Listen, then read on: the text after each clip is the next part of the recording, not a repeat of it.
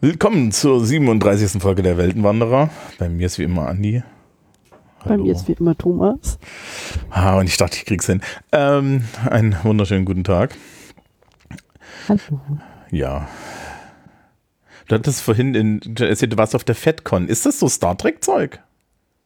Ähm, das hat, glaube ich, immer mit Star Trek angefangen, aber das ist generell die größte Science-Fiction-Con in Deutschland und eventuell auch Europa. Das ist geil. Ja, das, das ist ziemlich cool. Also ich habe immer Spaß, da zu sein.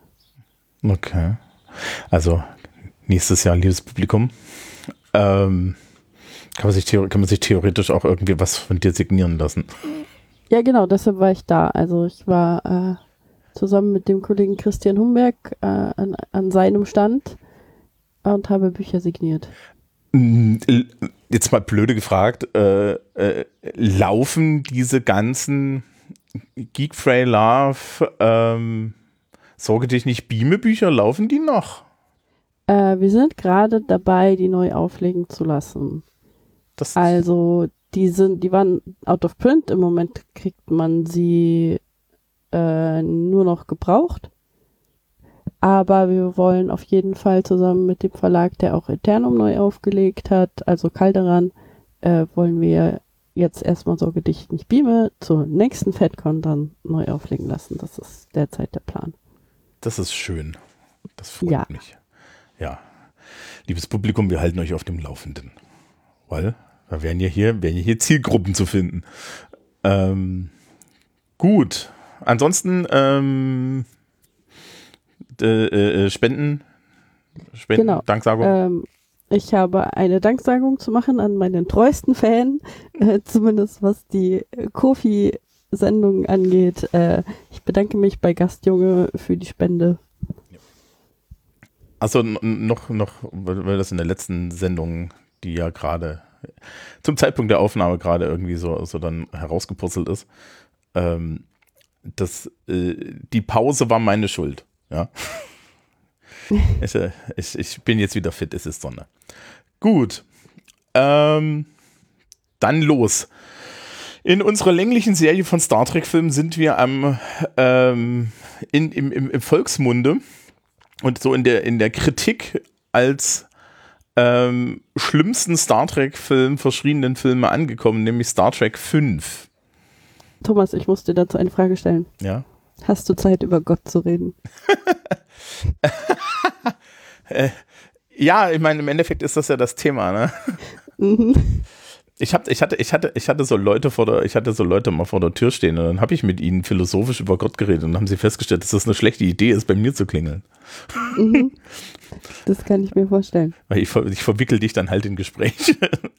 ähm, ja, also das ist irgendwie, es, es ist ein eigenartiger Film. Das Interessante ist, ich habe mir den nochmal vollständig angeguckt, ich habe auch wieder längliche Notizen. Und ich finde den gar nicht so schlecht. Ich finde allerdings auch, dass man ihn ähm, im Kontext sehen muss, so ein bisschen. Ja. Mhm. Also, wir kommen ja von Star Trek 4. Ja. Ja. Und welche Qualitäten hatte Star Trek 4? er hatte eine tolle Botschaft, aber er war auch nicht unbedingt ernst gemeint. Ne? Ja, also der Humor war auf jeden Fall da. So, und Star Trek 5, erstens kann schon, kann schon nichts werden, weil William Shatner führt Regie, sagen viele Leute. Hat halt diesen Ansatz auch. Ja, ähm, es es, es kippt halt nur ein bisschen ins Klamaukige. Auf der anderen Seite gab es viele Stellen, wo ich mir dann so gedacht habe, ich kann es auch irgendwie verstehen, dass man den irgendwie so macht. Ja. Also, ähm, wir fangen einfach mal vorne an. Uns wird gezeigt Nimbus 3, der Planet des galaktischen Friedens. Planet of Galactic Peace und das ist es natürlich eine Wüste. Tja. Ja. ein, ein Möchte man da Dinge rein interpretieren? Ja. Ich finde ich find das schön. Also äh, generell, dieser Film hat durchaus seine Botschaften. So ist es ja nicht. Manche von denen sind auch so ein bisschen, weiß ich nicht, so mit dem Hammer. Aber ähm, warum nicht? Ja, also äh, dafür, dass das so in den frühen 90ern, späten 80ern irgendwo war oder, oder in den 80ern an sich, why not? So, ein Mann läuft eine, eine Wüste, bohrt im Sand und dann kommt ein Mann auf einem Pferd herbeigeritten oder mit einem Esel oder so und ähm, hält ihn an den Ohren und fragt ihn, was sein Schmerz ist. Und das ist unser Antagonist, Semi-Antagonist Cyborg, der Bruder von Spock, der irgendwo schon mal aufgetaucht ist. Und äh, Cyborg ist Laientherapeut, Laientherapeut und Grundschullehrer. Das heißt, er, mhm. er, er erzählt die ganze Zeit irgendwie so Gesabbel. Ja. Ähm, und, und sagt dann auch solche Dinge wie, ja, die Macht, dich von dem Schmerz zu befreien, ist in dir. The power was in you. Ja, irgendjemand hatte meine Notizen Sternchen, Würg, Sternchen reingeschrieben. Ich weiß gar nicht, wer das war. Das kannst nicht du gewesen Nein. sein. Ähm, so, das ist also irgendwie so, so der, der erste Teil. Dann ähm, dann gibt es die Gesangseinlage. Dann gibt es die Gesangseinlage, richtig. Also wir haben im Endeffekt, ich habe das zusammen, ich habe das zusammengeschrieben als alte Herren beim Klettern.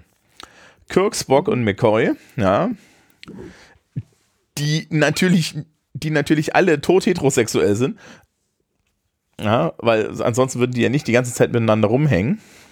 Ähm, na, es gibt, liebes Publikum, sucht auch nicht nach Kirk, Spock slash Fiction. Die gibt es nicht. Das, das, das, das hat Slash Fiction erfunden. Psst. Deswegen heißt es Slash. Die, die Hälfte aller Fanfiction-Tropes ist in der alten Star Trek-Serie tatsächlich vorgekommen. Ja, someone had to invent it. Ja. Ähm, genau, also sie sitzen dann halt rum. Kirk ist am Klettern, McCoy ist genervt, ähm, Kirk ist beim Freeclimben, fällt fast runter. Spock fliegt mit, mit Spock fliegt mit so Flugschuhen hinterher, fängt ihn dann erst auf. Alles hübsche Tricktechnik, auch alles im Studio und es ist alles ein bisschen lustig. Sie sitzen dann ums Feuer herum und singen. Äh, wir kriegen einen Shot äh, von Uhura, wie sie äh, von, von äh, glaube ich, irgendwie auch Chekhov und Zulu, die im Wald verloren gegangen sind und so weiter. Also was halt hier gut funktioniert, ist, dass diese Crew der Enterprise, und ich glaube, das ist ein valides, ein valider Punkt, den man machen sollte, die machen das jetzt seit 30 Jahren. Ja. Dass ja. die alle so ein bisschen, dass die alle so ein bisschen relaxed sind. Also ich bin jetzt 15 Jahre im Schuldienst, ja, ich kann dir sagen, das, das, man wird ja irgendwann dann abgewichster, ne? Und ja, ich meine, sie haben ja jetzt auch schon einiges erlebt. Ja. Irgendwann ist halt alles Alltag, ne? Ja, und äh, dann, dann auch so ein bisschen, so ein bisschen entspannter äh, in die Welt zu gucken und so ein bisschen, so ein bisschen eher so, jetzt, jetzt, jetzt, ne? Ja. Ja. Ne? So. Warum nicht? Wir sind zurück auf Nimbus 3. Da gibt es eine, mitten in der Wüste, eine abgeranzte Stadt, die heißt Paradise City wir können hier ein Thema erkennen. Das ist klare Voraussage der Zukunft. Und es gibt tatsächlich einen, ähm, einen Vertreter der Föderation, einen Vertreter der Klingonen und einen Vertreter der Romulaner. Ähm, der Vertreter der Föderation ist ein relativ bekannter Schauspieler, aber komplett abgeranzt. Der Klingone ist ein großer, dicker Mann. Ja, und die Romulanerin ist, ist total jung, ist jung und schön. Ja, aber es ist alles komplett abgeranzt. Und ähm, Cyborg kommt mit einer Armee von bekehrten Bauern, ja, ähm, dort, dort eingelaufen und möchte jetzt irgendwie das alles übernehmen. So. Die Enterprise ist auch da und wir kriegen im Endeffekt äh, Dosenshots von der, äh, vom letzten Mal, weil wir hatten ja am Ende vom letzten Film diesen Moment, wo sie die neue Enterprise A gezeigt haben. Und das ist jetzt die neue Enterprise A. Und was tut die Enterprise A nicht? Funktionieren richtig. Und deswegen liegt Mr. Scott in, auf der Brücke auf dem Boden unter irgendeiner ja Konsole. Der muss ja irgendwas zu tun haben. Also geht ja nicht, dass der komplett arbeitslos ist. Richtig. Und Uhura bringt ihm Kaffee. und, und, und, und klopft ihr auf die Schulter und sagt, es wird schon. Und dann, äh, dann ruft Starfleet an und es sollte eigentlich ein, ein äh, es gibt so einen Red Alert Beeper, der dann stirbt, was ich eigentlich sehr schön finde. Ja. Ähm, und man sagt, das ist Notfallpriorität 7 und die einzigen, die irgendwie, also, also die einzigen, die das irgendwie tun können, ist die Enterprise, weil alle anderen sind nicht da. Worauf dann ähm, Uhura erstmal Zulu und Chekhov anruft, die im Wald verloren sind. Und sie dann sagt, ja, Kinder, ich werde euer Geheimnis behalten. ja. Mhm. So. Und ich finde find halt, das, die sind alle so relaxed, ja. Kirk, Spock und McCoy sitzen am Lagerfeuer, ja, machen Lagerfeuer-Dinge.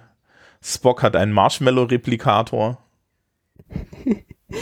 Das, dieses, diese Lagerfeuerszene hat dafür gesorgt, dass jahrelang, wenn ich äh, in Gegenwart meiner Schwester anfange, Row, Row, Row Your Boat zu singen, dass sie direkt einstimmt. Ja. Weil dieses Lied einfach so hängen geblieben ist. Es ist ja auch ein schöner Kanon. Das ist wahr. Ja. Ähm, ja, und dann sind sie irgendwie am Saufen und es ist alles sehr klamaukig, bis dann Uhura mit dem Raumschiff landet und, sie, und die drei da einsammelt. Ja. Wir sehen, Uhura hat eine sehr wichtige Funktion. ja. Nämlich, das ist die einzige vernünftige Person in der Crew. Ja, gut, sie ist auch weiblich. Ja. Das ist jetzt schon ein Stereotyp. Ja, aber kann man sich jetzt gegen wehren? Ja, weiß ich nicht. Weiß ich nicht. Das Problem ist, wenn wir es rumdrehen, wird es nicht besser. Uhura kriegt ja jetzt gleich ihren Moment. So. Ähm, wieder ein Szenenwechsel. Also die Enterprise soll ja jetzt hinfliegen, weil Cyborg hat der, der Föderation gesagt, er hat jetzt äh, diese drei Vertreter von Klingonen, Föderation und Romulanern äh, gemeinsam festgesetzt.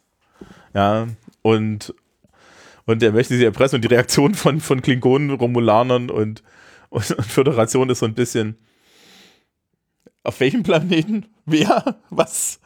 Oh, äh, ja. Gut. Den gibt es ja auch noch. Ja, genau. Da haben wir ja auch mal jemanden abgesetzt. Auf dem Planeten sind übrigens Waffen verboten und trotzdem, und deswegen haben sich alle Leute die Waffen selber gebaut. Hier ist eine Leere versteckt. Ja. Mhm. Pazifismus funktioniert nicht, solange, solange eine Person der Meinung ist, dass Pazifismus vielleicht doch keine gute Idee ist. Ähm, wir kriegen aber noch etwas. Wir kriegen einen klingonischen Bird of Prey. Äh, Immer eine gute Sache. Die Brücke ist aus dem letzten Film, die ja wiederum die umgebaute aus dem dritten Film ist, aber jetzt hat sie ein Periskop. Und Großartig. Warum, warum erwähnst du das so? Weil mir sowas wichtig ist. Okay. Im dritten Film war ein Hund, im vierten Film war Kirk und Wale und im fünften Film ist da ein Periskop. Okay, und wichtige im, Sache. Und im fünften Film sitzt da, und im, ja, und im sechsten Film sitzt da jemand mit einer Augenklappe. Daran kann man das erkennen. Das ist immer dasselbe Bühne. Ähm, die Weltraumschrott entfernen müssen und der Weltraumschrott ist relativ witzigerweise eine, eine irdische Pioneer-Sonde. Die hat es also in 200 Jahren bis zu den Klingonen geschlafen, was ein bisschen unwahrscheinlich ist. Also okay. So, der klingonische, der, der, der klingonische Captain hört dann, dass äh, auch, dass da alle Leute festgesetzt sind und dass die Enterprise dort ist. Und seit dieser Sache ähm, mit, mit Genesis ist Kirk bei den Klingonen nicht sonderlich beliebt. Also er war vorher wahrscheinlich auch nicht beliebt, aber jetzt ist er noch unbeliebter. Ich weiß gar nicht warum. Ja. Und deswegen denkt sich jetzt der junge, dynamische Klingonen-Captain, er fliegt auch nach Nimbus 3, vielleicht kann er Kirk abschießen, dann muss er danach keinen Schrott mehr abschießen. Das ist diese Eigeninitiative, von der wir alle reden. Ja, genau, siehst du? Siehst du, Klingonen ja. haben das, ja. Definitiv. So, die Enterprise A ist, ist nicht einsatzbereit, ja, nichts funktioniert, aber trotzdem. Ähm, Kirk kommt, Kirk steht ähm, dann auf der, auf, auf der Brücke und redet mit einem Admiral, der ihm das alles erklärt und er trägt ein Go Climb the Rock T-Shirt. ich muss ehrlich sagen, ich fand es irgendwie an der, ja. Ja, ich meine, warum auch, wenn es halt eilig ist, dann kann man nicht auch noch Zeit, sich Zeit nehmen, die Uniform ja. anzuziehen. Was erwartest du? Ja, ich finde das auch total, ich finde das auch total super. Ähm, Admiral Bob, kein Witz, der Mann heißt Bob. Ja. Fehlen Experienced Commanders, um diese, dieses Problem zu lösen, also schicken sie Kirk. Ähm, und ich habe hier als Notiz, es ist unheimlich klamaukig, aber irgendwie auch liebenswert. Mhm. So. Was passiert jetzt? Die fliegen jetzt nach Nimbus 3. Und ähm, weil irgendwie der Transporter nicht funktioniert, benutzen sie einen Shuttle und fliegen dort. Also, äh, genau.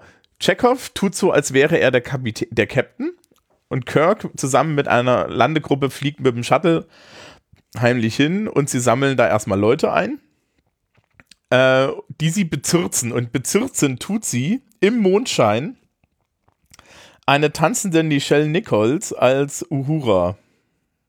Stimmt, dieser Film hat diese Szene. Dieser Film hat diese Szene.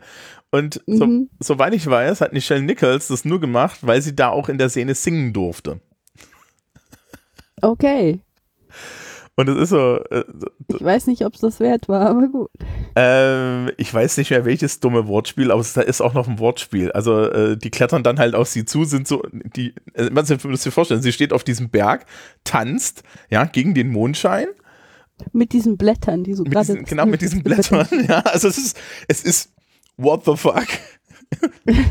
Und dann, dann gucken diese fünf, diese fünf wahrscheinlich auch sexuell ausgedürsteten Männer dann so zu ihr hoch ja, worauf dann der Rest ihnen die Phaser ins Gesicht hält und sie alle einsammelt und dann klauen sie Pferde und reiten nach Paradise City. Mhm. Ähm, und Cyborg macht dann mit allen außer Kirk äh, so, so Hippie-Brainwashing, ja, also so, was ist mit deinem Schmerz, was ist mit deinem Schmerz und so weiter und so fort. Also offiz die offizielle ist, Erklärung ist, dass er eine vulkanische Gedankenverschmelzung machen kann und dadurch indem er die Leute ans Leute. Ohr greift wie Kai Opaka. ja, ich dachte mal, Gedankenverschmelzung ist, wenn dir jemand eine Spinne ein Gesicht, äh, ins Gesicht hält. Aber so, was so die Hände so, so. Vielleicht hat der halt eine andere Methode. Der ist ja auch kein richtiger Vulkanier. Der ist ja, hat ja irgendwie sein vulkanisches Erbe ausgeschlagen im Prinzip. Äh, nee, ja, er hat einfach nur die Emotionen mitgenommen. Das war doch irgendwie das der Punkt oder so. Ja, eben. Also er, er möchte diese vulkanische Tradition von ich unterdrücke meine Emotionen nicht mitmachen. Genau. Äh, worauf Cyborg dann feststellt, dass, dass Chekhov gar nicht der Captain ist, weil der Captain ist ja Kirk und Kirk ist vor ihm. Und ähm, dann sagt Cyborg, ja, also ganz ehrlich, diese ganze Geschichte hier ist eigentlich nur, also ich bin nur auf diesem Dreckball, weil äh, hier Klingonen, Romulaner und Föderation gleichzeitig sind und irgendeiner von euch wird schon ein Schiff schicken, wenn ich hier die Leute festsetze. Ja, und ihr wart halt die Ersten und jetzt werde ich euer Schiff kommandieren worauf sie alle irgend, ja, also die Hälfte der Crew fällt dann irgendwie um und, und, und Spock äh, und, und Spock weigert sich, Cyborg umzubringen, weil es stellt sich heraus, dass Cyborg sein Halbbruder ist. Mhm. Worauf dann, ja, ähm, und sie fliegen dann, sie, sie, sie fliegen dann zurück zur Enterprise. Die Klingonen sind gleichzeitig da, beschießen die Enterprise. Sie machen eine ganz, ganz harte, äh, äh eine ganz, ganz harte Landung im äh, äh, im in der Shuttle-Rampe, also ich meine, das Ding ist eh halb kaputt, ne? Ramponieren sie auch noch die Shuttle-Rampe. Und dann übernimmt Cyborg das Schiff, aber Kirk, McCoy und Spock äh, werden, ins, werden in ein Gefängnis geworfen, aus dem sie rauskommen, indem es hinter ihnen als Morsecode gibt, ja, st Stand back und, und als sie es rauskriegen, fliegt die Wand in die Luft und dahinter steht Scott und sagt, nee, ihr wart aber auch schon mal fitter. Ähm, zwischendrin gibt es dann so eine Unterhaltung in dieser, äh, gibt es dann so eine Unterhaltung in dem, äh, in diesem Gefängnis, wo Spock die ganze Hintergrundgeschichte erklärt, das Cyborg ist mein Halbbruder, bla bla bla bla bla, und er hat das alles abgelehnt und bla bla bla bla bla. Und es gibt diesen berühmten Moment, wo Kirk auf einem Klo sitzt. Das ist das einzige Klo in Star Trek. okay, hast du das genau nachgeguckt, dass das das einzige Es ist das einzige Klo in Star Trek. Okay, großartig. Ja. Ähm, also, also so, sie, sie, sie, marodieren dann durch dieses Raumschiff, äh, durch, durch ihr eigenes Raumschiff und versuchen das wieder irgendwie unter ihre Kontrolle zu kriegen. Darunter gibt es dann so eine Szene, wo sie irgendwie, wo, wo sie irgendwie verfolgt werden und sie dann mit diesen Hoverschuhen von Spock äh, im Turbolift-Schacht stehen. Und das macht jetzt ganz viele Fans total wahnsinnig und ich kann das auch verstehen, ja. Warum? Ähm, die Enterprise hat irgendwie 16 Decks. Mhm. Give or take. Ja, es gibt eine feste Anzahl, es gibt technische Zeichnungen für. Sie schießen da, sie schießen da ewig lang äh, hoch und im Hintergrund gehen immer Zahlen lang. Und sie landen auf mhm. Deckbahn 50. Ah. Ja. Ich sämtliche. Ja, genau, sämtliche Nerds Herzschlag. Ja, also es gibt, es gibt viele Gründe, warum, warum dieser Film von Leuten gehasst wird. Weil es, es ist, ist, halt erstaunlich viel drin, they're playing it for laughs. Ja, also es ist. Roddenberry hat gesagt, dieser Film existiert für ihn nicht und ich kann so ein bisschen verstehen, warum. Auf der anderen Seite der Film, der, ja, der erste Film, The Motion Picture, ja, den wollte Roddenberry ja. dringend haben und der war auch nicht toll. Aber aber ich meine, dieser Film hier hat halt auch eine Futurama-Folge inspiriert. Das ist schon, hat schon was beigetragen zu, zur allgemeinen Popkultur, muss man sagen. Ja. Ähm, und es ist, es, es ist halt, ja, es ist klamaukig, aber ich fand es halt auch gar nicht so schlimm. Also, es muss ja nicht immer um alles gehen, ja. Ich meine, wenn du irgendwie Star Trek Discovery guckst, die haben das, wie viele Staffeln? Die, die vierte Staffel ist die letzte. Ähm, oder die fünfte ist die letzte oder so, keine Ahnung. Ähm, da geht es gleich immer um die komplette Galaxis. Und alles ist schwierig und alles ist dramatisch. Und ich so, oh Gott. Ja. Und hier hast du halt so, so einen so ein Hippie-Prediger, der sich ein Raumschiff unter den Nagel reißt und Gott sucht. Und der ja, Rest ist klamaukig. Ja. Ich meine, man, man hätte da natürlich auch eine ernsthafte Geschichte draus machen können. Wenn man das komplett anders aufgezogen hätte. Und dann muss man die zweite Frage Aber stellen: Hat diese Geschichte, wurde diese Geschichte nicht schon hundertmal bei Star Trek erzählt?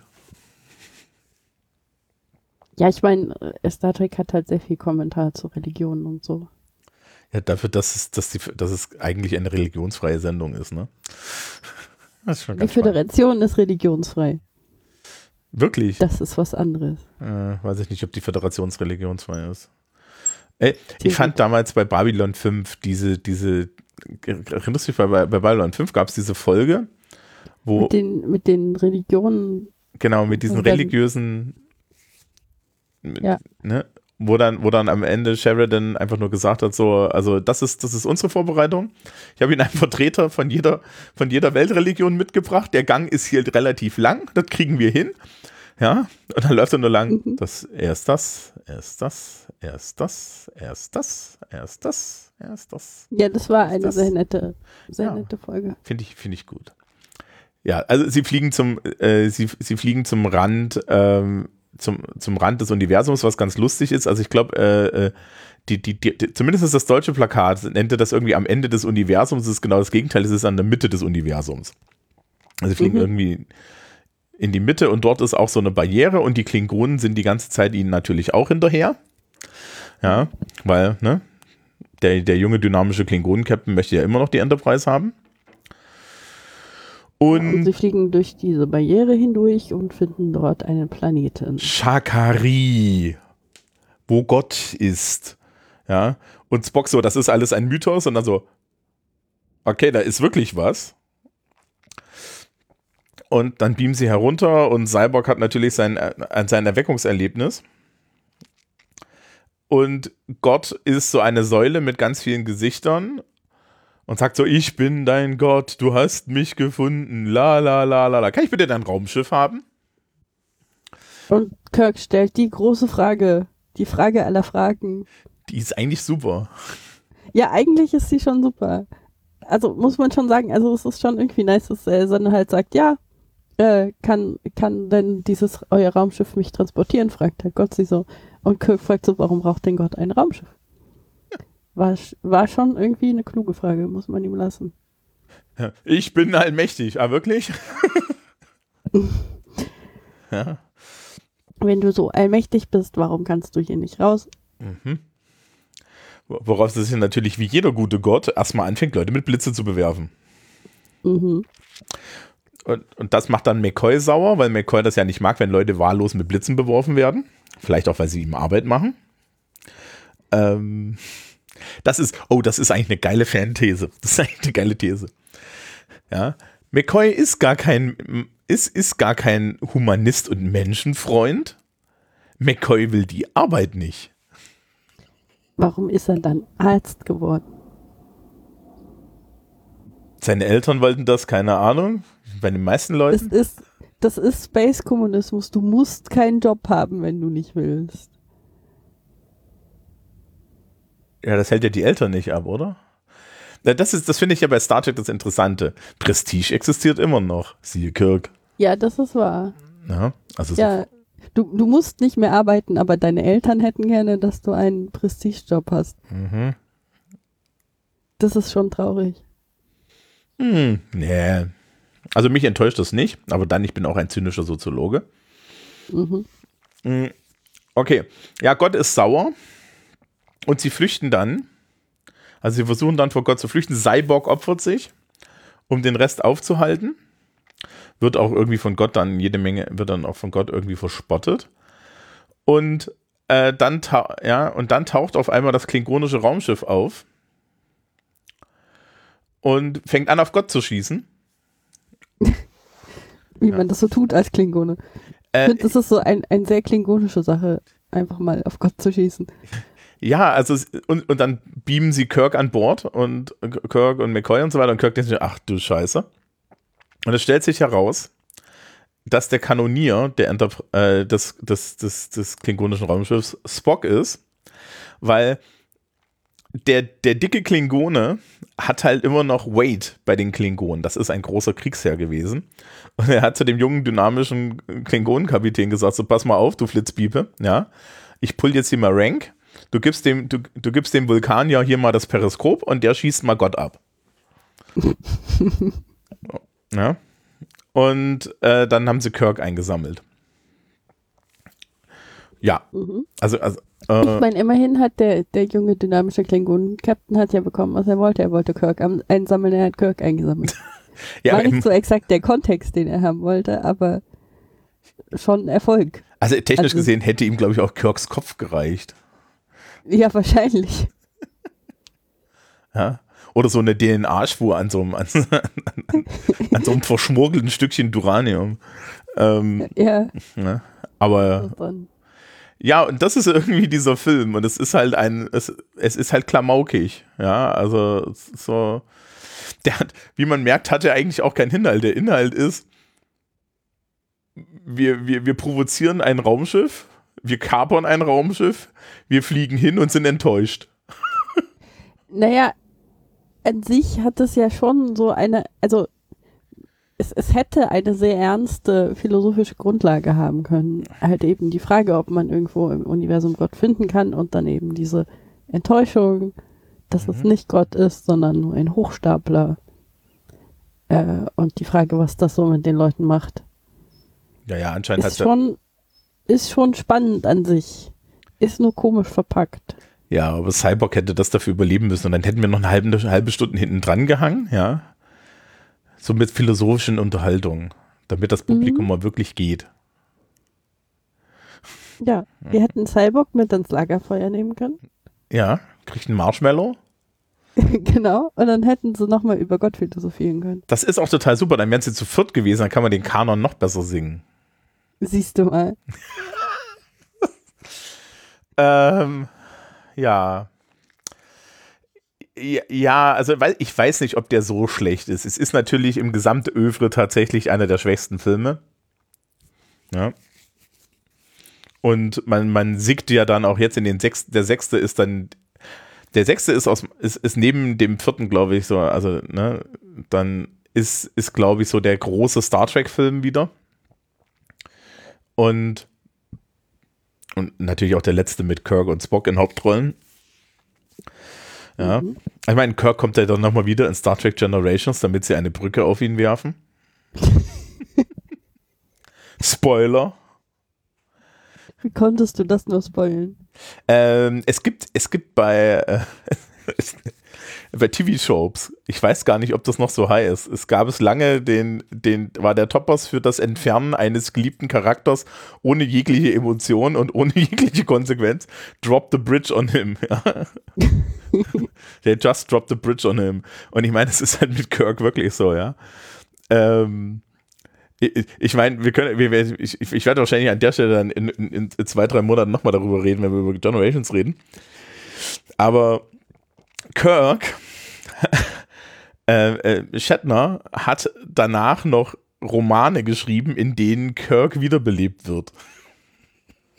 Der hat das nicht gut verkraftet. Ähm, ich weiß nicht, nee, ich fand, ich glaube, er fand einfach, dass, dass das Ende dem Charakter nicht, nicht gerecht wird und ich kann ihn verstehen. Ja. Und es gibt halt tatsächlich so eine, ähm, eine Nicht-Kanon, also so, so, so, so im, im, erweiterten Universe gibt es irgendwie so drei oder vier Shatner-Romane, die halt behandeln, dass Kirk, dass, dass Kirk wiederbelebt wird und dann noch irgendwelche Abenteuer erlebt. Und was ja ganz interessant ist, in Star Trek Picard, das hat er ja jetzt drei Staffeln und in der letzten Staffel ähm, waren sie in ein, waren sie in so einem ja, Geheimforschungsdings ja, wo unter anderem der echte Körper von Picard rumlag, aber da lagen auch die Reste von Kirk rum. Aha. Ja, und dann war natürlich die ganze Fangemeinde so, Moment, Moment, da liegen die Reste von Kirk. Da könnte man doch mal mit dem Nekromanten vorbeigehen. ja. Oh also, also es, es, gibt technisch gesehen, gibt es dann noch Möglichkeiten. Ich meine, es ist ja jetzt so, dass bei Strange New Worlds ähm, tatsächlich ein neuer Schauspieler wiederkommt und wir kriegen ja, wir haben ja dann auch noch in, in Star Trek 2009, also in diesem Kelvin Universe haben wir dann ja noch Chris Pine, ne? Ja schon, aber das ist DJ Abrams. Ja, das ist, das heißt nicht, dass wir das nicht gucken müssen, ne? Ach, ja, ich hab's ja auch, ich hab's ja auch geguckt, so ist es ja nicht. Ich hab doch, ich hab mir doch eine fundierte Meinung dazu gebildet.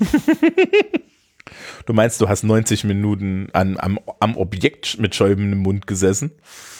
Ich habe ich hab sogar Teile der Starfleet Academy Romane lektoriert, die darauf basieren. Mhm. Naja, aber komm, dafür hast du immerhin Geld bekommen. Das ist wahr. Wobei die richtige Antwort wäre wahrscheinlich nicht genug. Es ist immer nicht genug bei Star Trek Romanen. Es tut mir so leid für alle Leute, die gerne Star Trek Romane lesen aber die sind nicht gut. Also es gibt so, so ein, zwei dazwischen, die schon so gewisse Highlights sind. Aber der Großteil der Star Trek-Romane ist nicht gut. Wir, wir, können ja hier so ein bisschen, so, so ein bisschen abbiegen. Ähm, liest man das, weil das gut ist? Oder liest man das, weil Star Trek ist? Naja, also man liest es, weil Star Trek ist, das ist schon so. Aber das heißt ja nicht, dass es nicht auch gut sein könnte. Weil ich habe mich das, ich, ich habe mich das ja schon immer gefragt. Du kennst wahrscheinlich auch Warhammer 40.000, ne? Mhm. Das hat ja auch ein direkt von Games Workshop so produziertes ähm, Riesenövre an irgendwelchen Romanen. Ja. Ich, kurz, kurze Erklärung für das Publikum, wer das nicht kennt. Ich, ich, das werde ich verlinken auf jeden Fall. Ähm, ja, also wer 40.000, äh, Warhammer 40.000 nicht kennt, ähm, ich kann damit nichts anfangen. Es ist furchtbar, weil es ist halt total kein Optimismus drin und sie haben in den 80ern angefangen und meinten, es sei eine Persiflage und heutzutage persifliert sich es nur noch selber, weil es keine ist. Aber ähm, es gibt da tausende dieser Romane. Ich frage mich immer, wer, wer liest das? Und das ist so. Äh, das kann auch nicht gut sein. Und es ist dann halt so, so zum hundertsten Mal dieselbe aufgekochte Sache oder so. Ist, ist das wirklich nur so ein Fan-Ding? Naja, es ist halt so ein, so ein Ding, wenn du die Welt magst, dann ist alles schön, was dich so ein bisschen in der Welt leben lässt. Und ich kann jetzt über die Qualität der Warhammer-Romane halt auch nichts sagen. Vielleicht sind da ein paar richtig gute dabei, keine Ahnung. Okay. Ich meine, es gibt ja auch 5000 Star Wars Romane und da sind halt auch mal so Sachen wie die Swan Trilogie dabei und die ist halt richtig gut. Aber dazwischen sind halt diese Sachen, die Leute ganz eindeutig geschrieben haben, indem sie für Zeichen bezahlt wurden. Weshalb sehr lange nichts passiert, sehr ausführlich beschrieben. Und das ist dann immer so ein bisschen traurig. Ja, also vielleicht ist es aber auch, also, also vielleicht ist das aber auch bei mir so ein bisschen natürlich äh, Literaturwissenschaftler noch Business nach dem Motto, das ist, es ist so ein bisschen wie Kette. Ja, also ein bisschen Essen bei der Fastfood-Kette. Ja, so ist das so dieses, dieses, dieses, dieses thematische. Ich weiß es nicht. Es kommt halt echt immer darauf an, was du möchtest von der Geschichte. Also du, wenn du, wenn du natürlich äh, einen literaturwissenschaftlichen Ansatz hast an deine Literatur, dann möchtest du ja auch bestimmte Dinge von deiner Literatur, wie zum Beispiel, dass man sehr viele interessante Dinge darin finden kann, mit denen man Interpretationen anstellen kann und solche Sachen. Ähm, wenn du so Tie-In-Romane zu irgendwelchen Franchises siehst, dann möchtest du halt einfach nur was haben, was so dasselbe Gefühl wieder macht, wie das, was du beim Gucken deines Lieblingsfilms hattest. Das ist ein komplett anderes Ziel. Ich glaube tatsächlich, das ist das Problem für mich, dass ich daran, äh, ich musste daran denken, dass, dass es jetzt letztens gab es bei Infinity, ja, was ja mein, mein Tabletop ist, äh, gab es jetzt auch so Romane und dann meinten die Leute so, ja, die sind eigentlich okay und die sind gar nicht so schlecht. Ich, war, ich, ich las da so rein und dachte mir, äh, äh, ich kann, äh, ich, wir, wir, wir, können vielleicht sagen, das, das, liegt an mir, ja. Ja, du bist definitiv auch ein Snob, was Literatur angeht. Das muss man so sagen. Es tut mir leid. Hm. Nur weil ich es unter Neil Gaiman und Terry Pratchett nicht mache? Und, ja. dort, und unter Chaucer? Naja, nein, also äh, ich müsste mal diesen, also der erste Infinity-Roman, den habe ich, den habe ich angelesen, das war auch noch so Military Fiction. Ja, ja das ist nicht jedermanns Sache. Nee, das, äh, der zweite, der zweite muss interessant, soll interessanter sein. Da habe hab ich den irgendwo überhaupt, ich weiß es gar nicht. Ja, aber das sind solche Sachen, und ich lese ja immer so wenig, weil ich immer den ganzen Tag lese. Ja, aber ja, das ist schwierig. Ähm, jo. Haben wir noch ja. was? Haben wir noch was zu dem, zu diesem Film zu erzählen? Ich glaube, so viel gibt es nicht mehr zu diesem Film zu erzählen, oder? Nee, äh, ich glaube, vielleicht so mit Ausblick, ich denke mir, es ist ein gutes Setup für den letzten Film mit der Originalcrew weil man hier erkennen konnte, dass es langsam sich ausspielt. Und dann haben sie den sechsten gemacht, wo man halt wirklich dann nochmal so richtig mit so einem Bang im Endeffekt gegangen ist. Und man darf das ja nicht vergessen, diese Filme, also die letzten, die letzten Filme, das war ja schon rund um The Next Generation. Mhm. Ja, The Next Generation lief da ja schon. Wenn man sich ja. überlegt, Star Trek Generations wurde ja gedreht, nachdem The Next Generation fertig war. Ja.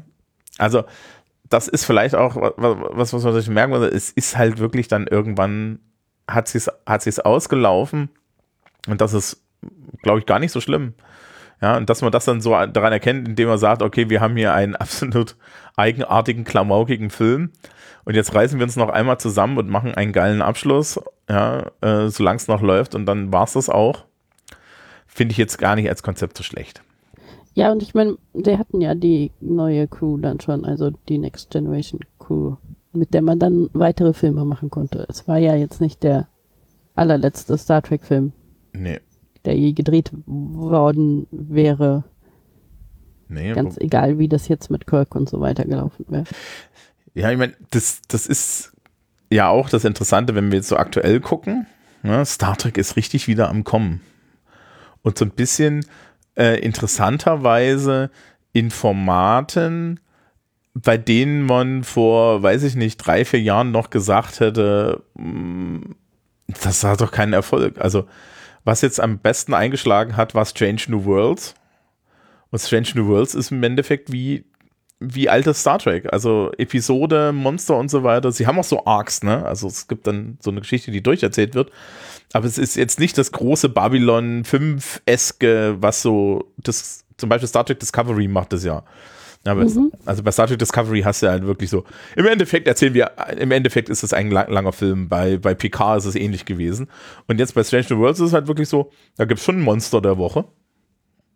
Ja, das ist, glaube ich, was, was Leute inzwischen halt auch wieder vermissen, weil es ist halt immer die Frage, wovon man zu viel hat. Und jetzt machen das alle Serien so, dass im Prinzip eine Staffel ein langer Film ist. Und dann machst du eine Serie, die ein Monster der Woche hat, und dann ist das plötzlich wieder neu und originell, weil das sonst niemand mehr macht. Ja, ich glaube, es ist von der Ökonomie her auch ein bisschen schwieriger. Ich meine, ähm, ja, diese, dieses, dieses Netflix bringt die komplette Serie am, an einem Tag raus und dann binge-watche ich die weg. Das ist doch so, so eine schlechte Idee.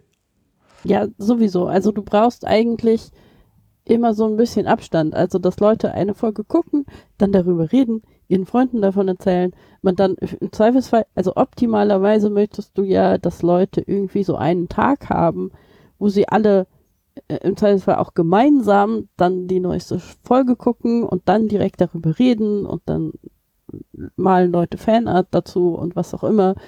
Und dann verbreitet sich das so. Wenn du halt die ganze Staffel so auf einmal irgendwo hindroppst, dann kann das nicht passieren, weil dann ist diese Zeit dafür gar nicht da. Ja, ich habe letztens, ich habe letztens irgendwas gehört, wo jemand meinte, äh, er hat niemals Breaking Bad gesehen. Mhm. Ja, weil zu Breaking Bad sagen die Leute, ja, also du musst schon die erste Staffel gucken, danach wird's gut. ich saß da auch so da, ah ja, das ist ja ein geil, das ist ja ein geiles Kriterium. Also ich muss dann irgendwie so 20 Stunden Schrott anschauen, damit ich dann das Gefühl habe, das wird hier besser. Ja, I'm not sold. Das war schon mit Lost so ein Problem. Ja, Lost wird aber auch nicht besser am Ende. Also das Problem mit Lost ist, dass es am Anfang irgendwie so ist, so, oh, Geheimnisse, das ist aber spannend. Und dann werden die halt einfach kacke aufgelöst, weil Abrams das nicht kann. da sind wir wieder bei Abrams. Ja. Okay. Ähm, über Lost werden wir, glaube ich, nicht reden, oder? Nein. Weil ich gucke das nicht. Nee, ich weigere mich da auch, muss ich ehrlich sagen. Ich, guck, ich, ich weiß nur, dass sämtliche Leute von letzten, von dieser letzten Folge ernsthaft enttäuscht waren. Ja, ja, ja, ich habe, ich habe tatsächlich mal die ersten zwei Folgen oder so gesehen. Das war irgendwie ganz nett, wie das alles so aufgebaut wird an den an Geheimnissen und so. Dann habe ich gehört, dass die letzte Staffel, äh, die, das letzte einfach, das Ende einfach komplett das letzte war sozusagen. Äh, und dann habe ich irgendwie nicht mehr groß was davon gehört. Ja. Nur, dass es halt dieses Ding ist, dass Abrams anscheinend sich mal wieder nicht überlegt hat, wie Dinge enden sollten. Und wenn du dann irgendwie 5000 Anspielungen und Geheimnisse und sowas aufbringst und dann irgendwie denkst, oh ja, ich überlege mir später, wie ich das auflöse. Und dann irgendwann merkst, dass du dich in eine Ecke geschrieben hast. Aber das in die Ecke schreiben ist halt in einer relativ wichtigen, erfolgreichen Fernsehserie passiert. Und du kannst das nicht nicht, du kannst nicht zurückgehen und das nochmal ändern, weil das ist alles schon ausgestrahlt worden. Dann hast du halt ein Problem und dann kommt halt Scheiße bei raus. Ja. Ich habe ja hier dieses eine Buch, das von J.J. Abrams inspiriert ist, ne? Habe ich dir, glaube ich, schon mal erzählt. Äh, ja. Es, das Chef des Theseus. Das auf dem Stapel von, von Sachen liegt, die ich niemals weiterlesen werde. Weil es einfach nur Arbeit ist. Ja, also ja. das Konzept für das Publikum, das Konzept von dem Buch ist, es ist ein postmoderner Roman. In diesem Post, dieser postmoderne Roman hat aber Marginalien und zwar von zwei Studierenden, die sich Briefchen schreiben in den Rändern dieses Romans. Also du hast zwei unterschiedliche Handschriften da drin in unterschiedlichen Farben. Ja, weil der Autor des Romans ist unter mysteriösen Umständen verschwunden diese Handschriften sind auch noch in unterschiedlichen Farben, die indizieren, zu welchem Zeitpunkt das geschrieben wurde. Also du hast mhm. dann, die fangen irgendwie mit grün und orange an und dann wechselt es in blau und rot und lauter solche Sachen, ja, weil die dann halt den, die neue Stifte verwenden und so. Und dann liegen, liegen da auch noch irgendwelche Materialien drin, die die beiden Studierenden sich da gegenseitig reingelegt haben. Und der Witz ist, es ist absolut katastrophal, weil eigentlich müsstest du ja den Roman erstmal lesen, ne? also nur den Roman, dann müsstest du das nochmal durchgehen und die Marginalien dazu lesen. Gleichzeitig verstehst du gar, ja, wenn du das gleichzeitig machst, verstehst du gar nichts. Mhm. Äh, und dann, dann, dann sind dazwischen irgendwelche Coderäder und so weiter. Und du denkst, what the hell? Was willst du von mir? Ja. Und es ist ein total tolles Konzept, das, äh, äh, so wenn man sich das überlegt, ja, ich mache da diesen Roman, der ist total intertextuell, das ist alles zusammengebracht, dass das eigentlich so scheiße ist. Naja. So. Ja, das ist, äh, das war, glaube ich, so ein Ding mit House of Leaves, ist das ja so eine Weile irgendwie innen gewesen, sowas zu machen. House of Leaves? Ja. Das, das, das kenne ich nicht. Äh, House of Leaves ist auch so ein äh, Daniel Levski oder so heißt der Autor. Ähm, ist äh, auch so ein Roman, das ist, also es ist nicht ein Roman mit Marginalien, sondern es ist eine Arbeit, die einen Film bespricht, in der ein, in dem ein Haus gefilmt wird, das innen größer ist als außen. Mhm. Äh, und in den, in den Fußnoten ist dann irgendwie so der, der Typ, der das alles zusammensetzt, erzählt dann irgendwie von seinem Leben und wie, wie seltsam das ist und so. Äh, und dann gibt es halt auch ganz hinten noch so verschiedene Briefe und Zeug, die er noch dazu gefunden hat. Ähm, das äh, war ziemlich erfolgreich, glaube ich, im, auch ein Bestseller und ich nehme an, das hat da so einen Trend angestoßen und dann wollten ein paar Leute das nachmachen. Ja, ja, ich, ich schaue es mir gerade an. Also im Endeffekt so ähnlich, äh, so ähnlich ist, ist halt dieses Schiff des Theseus auch, ja, wo dann, da ist vorne dann zum Beispiel noch so ein Vorwort drin von jemandem, der behauptet, dass er den Autor kennt, aber auch nicht kennt und so weiter. Das ist alles total weird. Und ich denke mir dann so, mhm. ja, ach komm, verschwende doch nicht meine Zeit, erzähl wieder eine einständige Geschichte und ich finde das auch überhaupt nicht reizvoll. Aber dann, wir haben ja vorhin schon festgelegt, dass ich ein Snob bin. Mhm. Mhm. Gut, dass wir das festgestellt haben. Ja, das ist auch gar nicht so schlimm. Ähm, also für mich nicht. Weiß ich nicht. Was glaubst du, wenn der Scheck aufgibt, nehmen sie mich? Das wäre doch was, oder? Ach scheiße, dann müsste ich zehn Bücher jeden Monat lesen. Ja, müsstest du. Und zwar die auf der Bestsellerliste. Mhm. Mhm. Wir gucken jetzt nicht auf die Bestsellerliste. Wir gucken jetzt nicht auf die Bestsellerliste. Wobei auf der anderen Seite. Es ist äh, ziemlich traurig. Es ist ziemlich traurig. Jetzt ja, bin ich, jetzt bin ich doch. Traurig. Was? Das weiß ich nicht. Also, wenn nicht. wir schon dabei sind. Was? Bestsellerliste Hardcover. Bestsellerliste Hardcover. Wir fangen bei der 10 an. Troubadour von Martin Walker. Ah, das ist ein Diogenes-Buch. Äh, ja, nee. John Irving, der letzte Sessellift. Mhm. Ist, glaube ich, ein Krimi, oder? John Irving ist Krimis. Ich weiß gar nicht, was John Irving so macht, aber das nächste ist ein Liebesroman, das ist oh Dora Held. Ist, ist Dora Held nicht das, was man so als, als, als Frauen-Romanautor äh, irgendwie so gerne hätte, so von der Qualität her? So, so, so von den Verkaufszahlen ja, ne? ja, genau. Gerne, ja. Ja. ja, auf jeden Fall. Ja. Hat man dann gut ausgesorgt. T.C. Boyle, Blue Skies. Mhm. T.C. Boyle, der große amerikanische Autor also sagen mir immer Leute, ich habe noch nie was von dem gelesen, aber ich finde, ich habe mit amerikanischer Literatur im Studium auch nicht wirklich was anfangen können. Die, war, die fand ich immer weird. Ich bin eher der Anglist. Eine Frage der Chemie, Bonnie Gramus, keine Ahnung. Das Cover ist furchtbar. Ja, das sieht so nach, das ist so ein, so ein Historien. 1961. Äh, äh, also sie äh, über eine Frau, die 1961 Chemikerin werden möchte.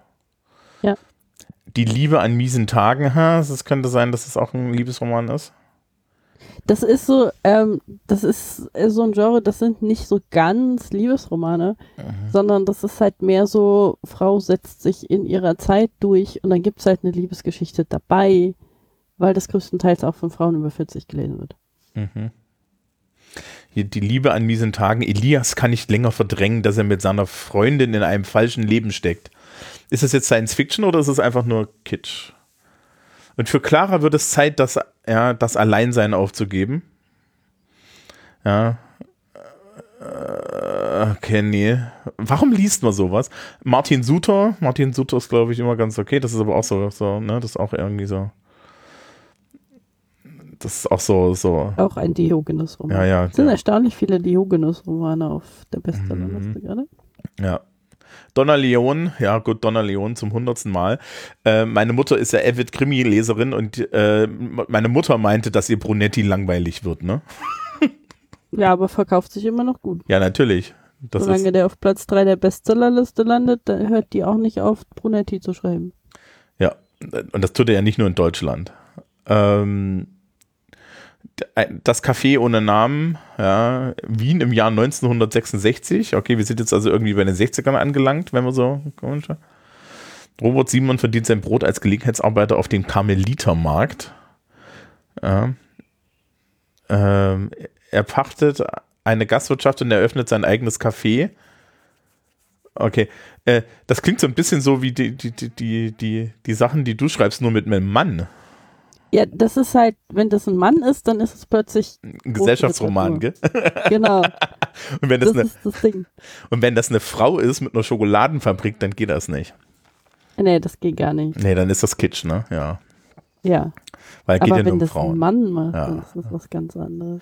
Ähm, Atlas, die Geschichte von Parsalt, Lu Lucinda Riley und Harry Whittaker. Was zur Hölle?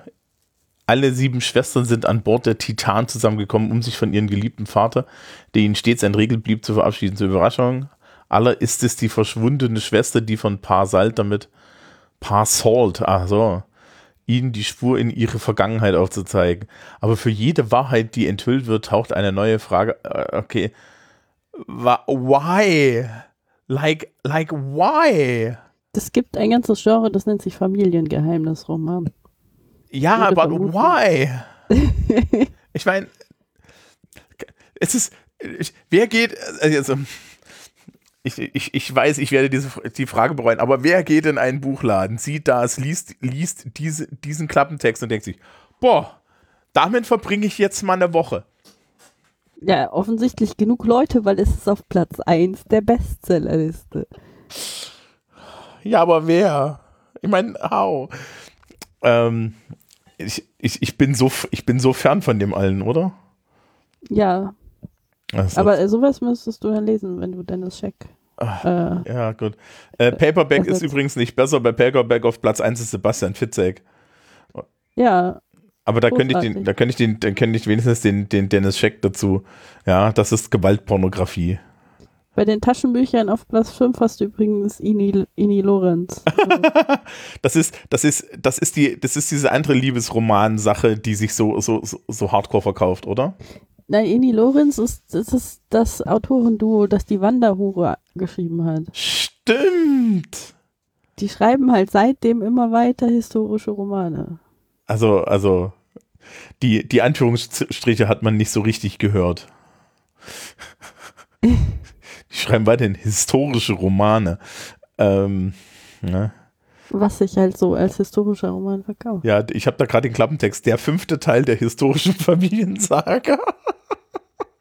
Auf der anderen Seite, jetzt aus, aus deiner Perspektive gesehen, ne, wenn irgendjemand kommt und sagt, ja, schreiben Sie doch mal fünfte. Schreiben Sie doch mal drei Teile dieser Familiensaga und das läuft gut. Und dann kommt jemand, können Sie noch mal drei schreiben? Das sagst du jetzt Ja, auch nicht natürlich. nein, oder? Ja, natürlich sage ich da nicht nein. Das sagst du nur so, überweisen Sie mal hier hin und danke. Ja. Also, also ich finde ich find das auch voll okay, wenn ich irgendwann mal auf der Bestsellerliste landen sollte, dürfen sich Leute auch gerne über meinen Roman lustig machen. Ich sitze dann so auf einem Haufen Geld, sehr gemütlich über dieser Kritik. Im wahrsten Sinne des Wortes. Wo, wobei, ähm, wer auf diese Bestsellerliste landet, ist es tatsächlich, also macht das finanziell was? Äh, also die Bestsellerliste ist die Liste der Romane, die sich am besten verkaufen. Von allen Romanen, die gerade auf dem Buchmarkt sind. Ja, aber also, also die Frage ist dann, kriegst du dann hinten noch mal was hinterm Vorschuss oder nicht? Ja, weil Ja, kann ja natürlich. durchaus sein. Also du hast, äh, man, man kriegt ja als Autor immer einen, einen Vorschuss, äh, der wird dann verrechnet mit dem, was man an prozentualer Beteiligung am Verkauf bekommt.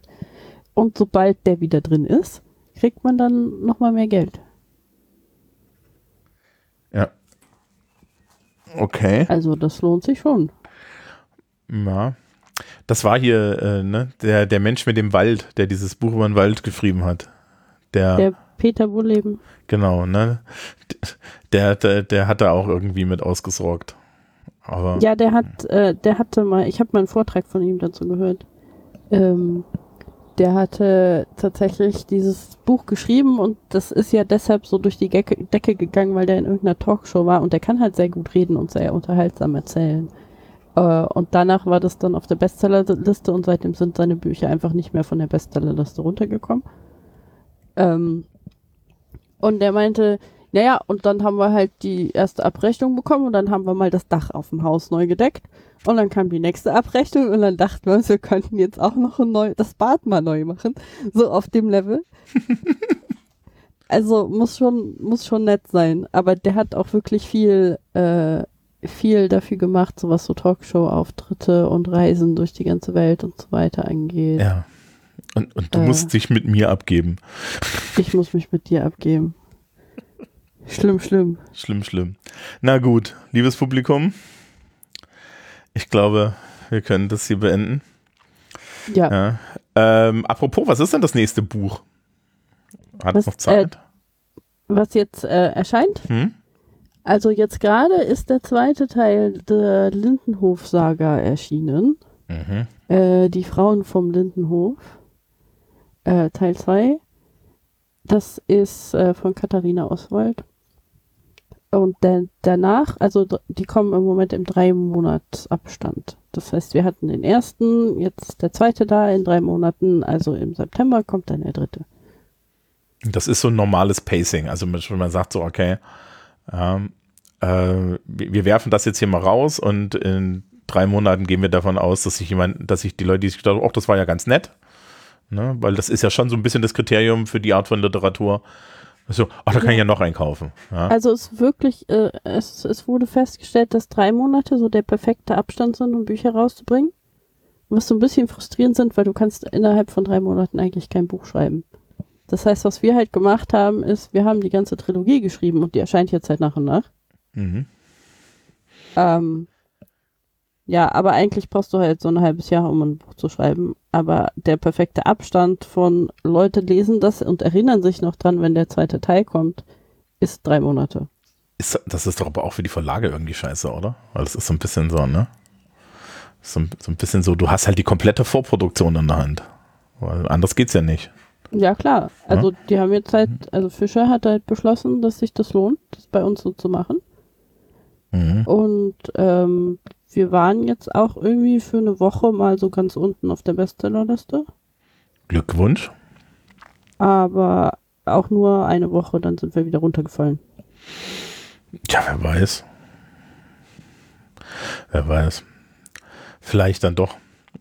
Also wir können natürlich mal, in, äh, ich, ich glaube, ich bin schlecht als Interviewpartner für, aber hast du nicht, hast du nicht, habt ihr nicht so Pressezeug gemacht? Ja, wir haben, was, was meinst du mit Pressezeug? Also wir haben äh, mit äh, Buchbloggern geredet, wir haben Lesungen gemacht und haben da mit der Lokalpresse geredet und solche Sachen. Ja, okay. Ja, die Einladung im, ins Morgenmagazin war noch nicht dabei. Nee, leider nicht. Das fehlt noch. Das ist das. Also, Vielleicht soll ich, irgendjemand hat, hat der Elke Heidenreich noch eine Fernsehsendung? Vielleicht soll ich mal vorbeilaufen und, und heimlich versuchen, vorne, vorne eins dieser Bücher auszutauschen. Mach mal. einfach, einfach. Äh, zählt das auch, wenn man im Publikum sitzt und ein Buch in die Kamera hält? ich glaube, die schneiden dich raus, wenn du das machst. ja, das ist, das ist so tragisch. Ja. Das ist, das ist eine Intervention. Lesen Sie doch mal das hier. Ähm, okay, liebes Publikum, nächstes Mal Star Trek 6, wo wir am Anfang erstmal Planeten in die Luft jagen und feststellen, und feststellen, dass der Satz fick dich ins Knie auch manchmal mehr bedeuten kann. so. Ich habe eine Weile gebraucht, aber ja. ja. Ja. Adios, liebes Publikum. Bis nächsten Monat. Tschüss.